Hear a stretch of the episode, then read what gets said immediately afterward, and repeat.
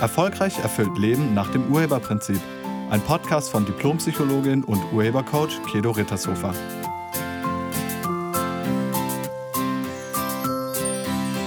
Hallo, herzlich willkommen und schön, dass du da bist. In wenigen Tagen ist das Jahr 2020 zu Ende und das Jahr 2021 beginnt. Und wir machen das immer so, dass wir uns eine Jahresqualität wählen. Also wir überlegen uns in der Firma, welche Qualität, also welche Eigenschaft oder welchen Wert wollen wir gerne im nächsten Jahr als Hintergrundmelodie in unserem Leben haben. Also welche Qualität wollen wir gerne mehr zum Ausdruck bringen oder soll präsent sein im kommenden Jahr. Und für das Jahr 2021 haben wir die Qualität Achtsamkeit gewählt. Und du kannst ja für dich mal gucken, welche Qualität du gerne hättest für das Jahr 2021. Und sobald du dir eine Qualität ausgewählt hast, beginnt sie auch schon zu wirken. Zunächst wird einem erstmal deutlich, wo man das überall noch nicht hat. Also wenn man beispielsweise die Qualität Erfüllung wählt, dann wird einem erstmal klar, wo man überall nicht erfüllt ist. Oder wenn man glücklich nimmt als Qualität, dann wird einem erstmal klar, wo man das überall nicht ist. Oder wenn man Vitalität nimmt, dann wird einem deutlich, wo man überall nicht vital ist. Und das ist gut so, weil dann weiß man, wo man was korrigieren muss. Also zunächst mal hat man den Eindruck, es geht komplett in die andere Richtung. Das stimmt aber nicht. Sondern das ist nur das, dass dir klar wird, wo du überall korrigieren musst, um wirklich die neue Qualität danach dann in deinem Leben zu haben. Und ähm, wie gesagt, wir haben für das Jahr 2021 Achtsamkeit gewählt. Was bedeutet Achtsamkeit? Achtsamkeit bedeutet oder ist auch ein Synonym oder viele denken, es ist sowas auch wie Bewusstheit, Gewahrsein oder auch Aufmerksamkeit. Und letztlich ist Achtsamkeit sowas wie die Aufmerksamkeit ähm, für den aktuellen Moment. Also die Aufmerksamkeit ganz bewusst auf den aktuellen Moment lenken. Das ist Achtsamkeit. Achtsamkeit bedeutet, ganz da zu sein, wo man jetzt gerade ist und bei dem, was man jetzt gerade macht. Also ganz bewusst im Hier und Jetzt. Das ist Achtsamkeit. Achtsamkeit ist aber auch eine Form der Meditation. Und das Konzept der Achtsamkeit stammt ursprünglich aus dem Buddhismus. Es bedeutet, Momente bewusst zu erleben mit allen Sinnen ohne Wertung. Also bewusst wahrzunehmen, was gerade ist. Und das Wesentliche in der Achtsamkeit liegt darin, wahrzunehmen, ohne zu werten. Also ganz und gar im Hier und Jetzt zu sein und wahrzunehmen. Die meisten Menschen fahren auf Autopilot und tun Dinge unbewusst. Also sie sind gerade nicht da, wo sie sind. Sie sind vielleicht gerade, sie sitzen vielleicht gerade im Bus, aber nicht wirklich, weil sie gedanklich noch mit der Vergangenheit beschäftigt sind oder schon in der Zukunft sind. Und das ist auch ganz gut so manchmal. Allerdings gibt es Momente, in denen es sehr sinnvoll ist, im Hier und Jetzt zu sein. Und das Konzept der Achtsamkeit hat neben der Bewusstheit und des Nichtwertens noch einen zweiten Punkt. Es gilt nämlich, achtsam zu sein mit einer gewissen inneren Haltung. Also das Konzept der Achtsamkeit im Buddhismus sagt auch etwas über die Geisteshaltung, die du dabei haben solltest. Nämlich offen und akzeptierend. Also mit einer offenen und akzeptierenden inneren geistigen Haltung solltest du in der Achtsamkeit sein. Das Konzept der Achtsamkeit ist gleich Bewusstheit voller Liebe und Mitgefühl. So würde ich das übersetzen. Also Bewusstheit voller Liebe und Mitgefühl. Liebe und Mitgefühl für andere und dich selbst. Und in diesem Sinne haben wir Achtsamkeit für das neue Jahr als Qualität gewählt. Also Achtsamkeit mit einer inneren Haltung von Liebe und Mitgefühl. und mit einer offenen und akzeptierenden Haltung.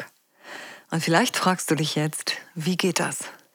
Ich glaube, das ist die Herausforderung im Konzept der Achtsamkeit, nämlich diese offene und akzeptierende Haltung.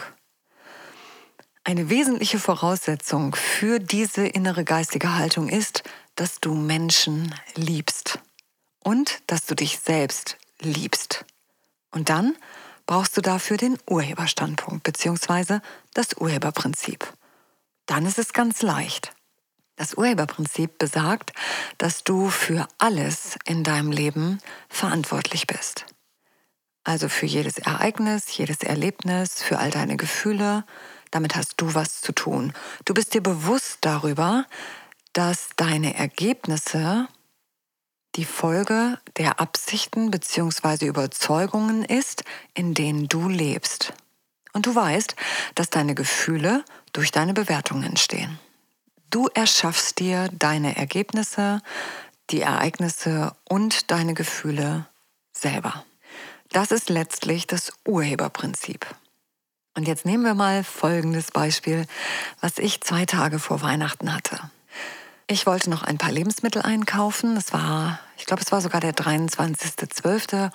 Und ich bin zu einem hier in der Nähe befindlichen Supermarkt gefahren. Und äh, die Idee einzukaufen hatten mehrere. Also es war ziemlich voll. Und ich brauchte nicht mehr so viele Sachen, aber aufgrund dieser Corona-Maßnahmen braucht man ja einen Einkaufswagen. Also bin ich losgegangen, habe noch ein paar Sachen zusammengesammelt und dann bin ich an die Kasse gegangen. Wie gesagt, mit einem relativ leeren Einkaufswagen waren vielleicht so zehn, zwölf Sachen drin, mehr nicht. Und es war nur eine Kasse auf, weil es war noch morgens, es war irgendwie noch 9 Uhr oder so, kurz nach 9, also noch nicht so spät am Vormittag. Und es war erst eine Kasse offen. Und vor mir standen insgesamt vier Personen. Der eine war schon, der wurde schon abkassiert. Dann stand eine Frau am Kassenband, die ihre Sachen raushob ähm, aufs Band. Und die war also dabei, die Sachen aufs Band zu legen. Und dann stand dann noch zwei Leute jeweils mit dem Wagen, wo auch nur ein bisschen drin war.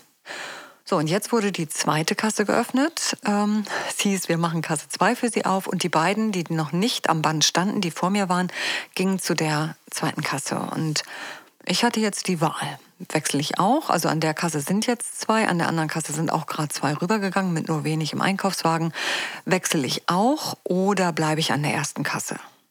Kennst du vielleicht die Situation, ne? Hast du wahrscheinlich schon mal erlebt. Ich habe mich entschieden, dass ich an dieser Kasse bleibe.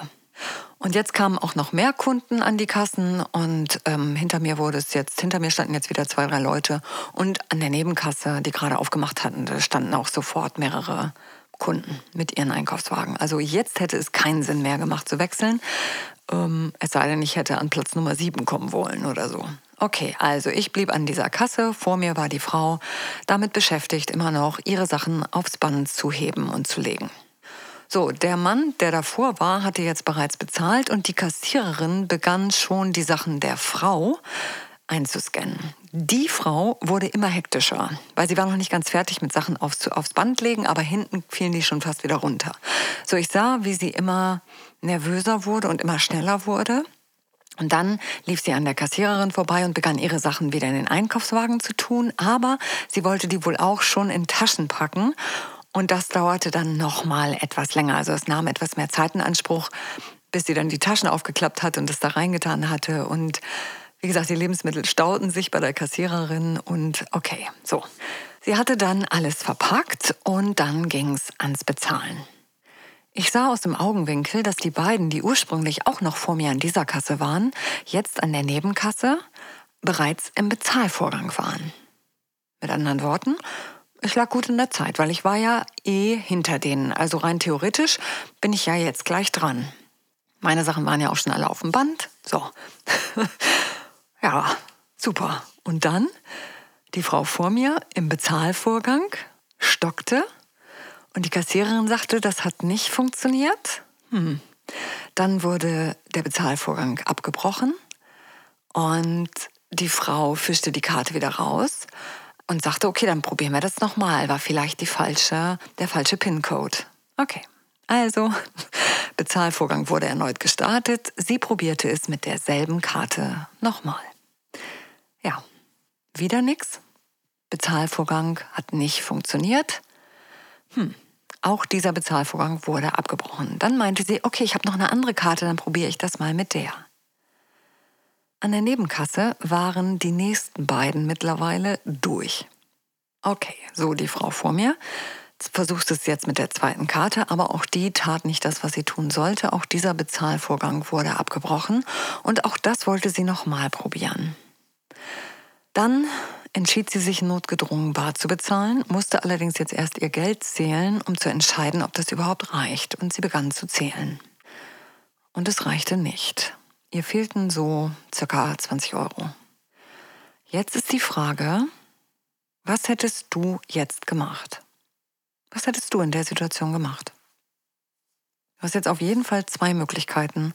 Entweder du stellst dich auf den Opferstandpunkt und wirst direkt auch zum Täter, oder du stellst dich auf den Urheberstandpunkt. Die Möglichkeiten hast du immer. Und einige hinter mir hatten sich eindeutig für den Opferstandpunkt entschieden. Sie stünden auf oder begannen ihren Unmut zum Ausdruck zu bringen mit lauten Ausdrücken wie, oh Mann, das gibt's doch nicht. Da hat die nicht genug Geld mit, das überprüft man doch vorher. Also einige meckerten wirklich vor sich hin und wurden lauter.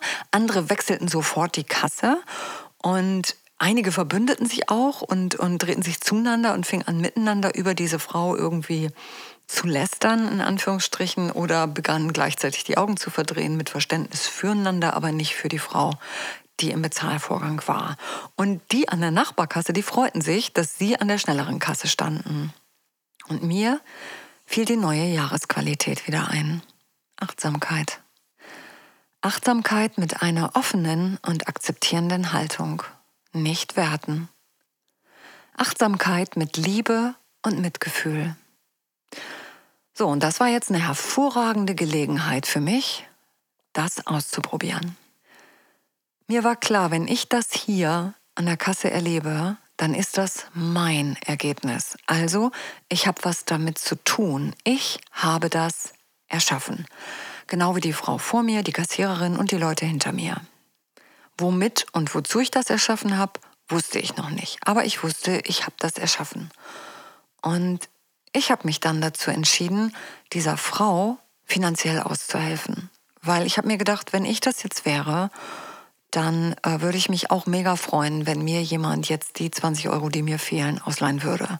So, ich habe ihr die 20 Euro geliehen, wir haben dann Adressen ausgetauscht und am Nachmittag hat sie mir das Geld vorbeigebracht und ich habe noch zusätzlich übrigens eine Schachtel Pralinen bekommen und sie hat sich sehr, sehr, sehr bei mir bedankt. So, das war das. Aber wie gesagt, in der Situation jetzt erstmal, die Menschen hinter mir richten sich auf, wechselten die Kasse. Die Frau vor mir war völlig, die stand fast in ihrem eigenen Schweiß. Der war das mega unangenehm. Die Kassiererin war genervt. Und ich habe gedacht, okay, Achtsamkeit, zustimmen, so wie es ist, ist es. Jetzt probiere ich das mal aus mit Liebe und Mitgefühl. Und wenn du das nächste Mal in so einer Situation bist, dann lade ich dich ein, bewusst zu wählen, wie du sein willst. Wie willst du jetzt sein? Wie willst du mit dieser Frau sein? Und wie willst du selber sein? Und vielleicht hast du ja auch Lust, mal Mitgefühl und Liebe zu zeigen für die Person, bei der der Bezahlvorgang nicht funktioniert. Und wichtig wäre, dass du erstmal dem, was jetzt gerade ist, zustimmst. Also so wie es ist, so ist es. Die Situation ist ja jetzt schon, die kann ich ja jetzt nicht mehr ändern. Und dann dich zu fragen, wie will ich damit sein? Und wenn das dann vorbei ist, kannst du dich immer noch fragen, wofür hatte ich denn das, was du da gerade erlebt hast?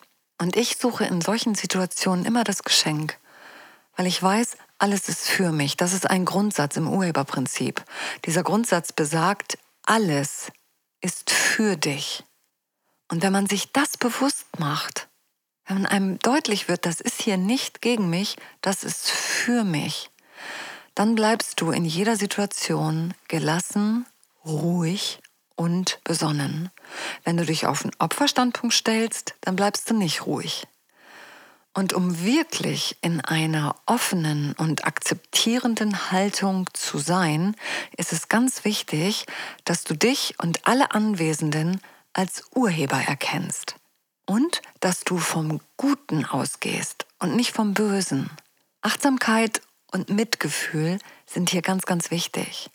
Mach dir bewusst, dass du diese Situation mit erschaffen hast.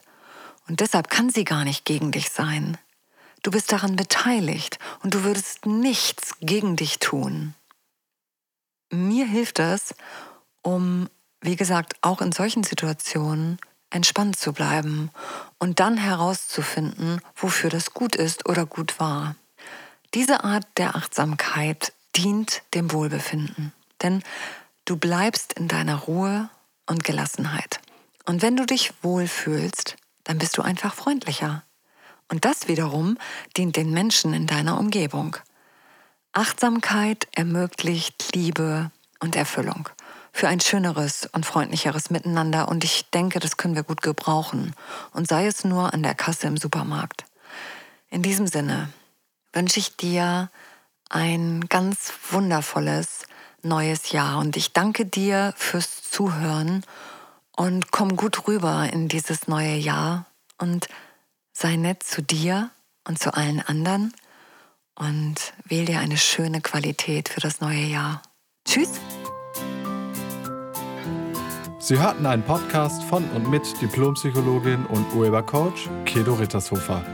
Wenn Sie mehr über die Angebote von Kedo erfahren wollen, schauen Sie im Internet unter www.urheber-prinzip.de.